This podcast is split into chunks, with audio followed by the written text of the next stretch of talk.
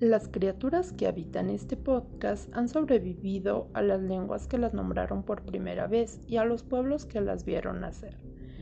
Han contemplado, imperturbables, cómo caían murallas y desaparecían pueblos, ciudades y civilizaciones bajo el polvo de los tiempos, mientras ellas seguían de pie, llevadas por viajeros, testimonios de antiguas migraciones y de relatos junto al fuego que pasaron de generación en generación y de pueblo en pueblo. Estos míticos animales son representantes de la unión de lenguas y culturas.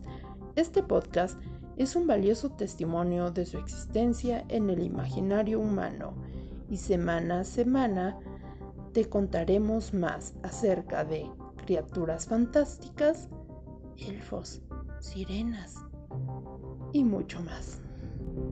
Thank you.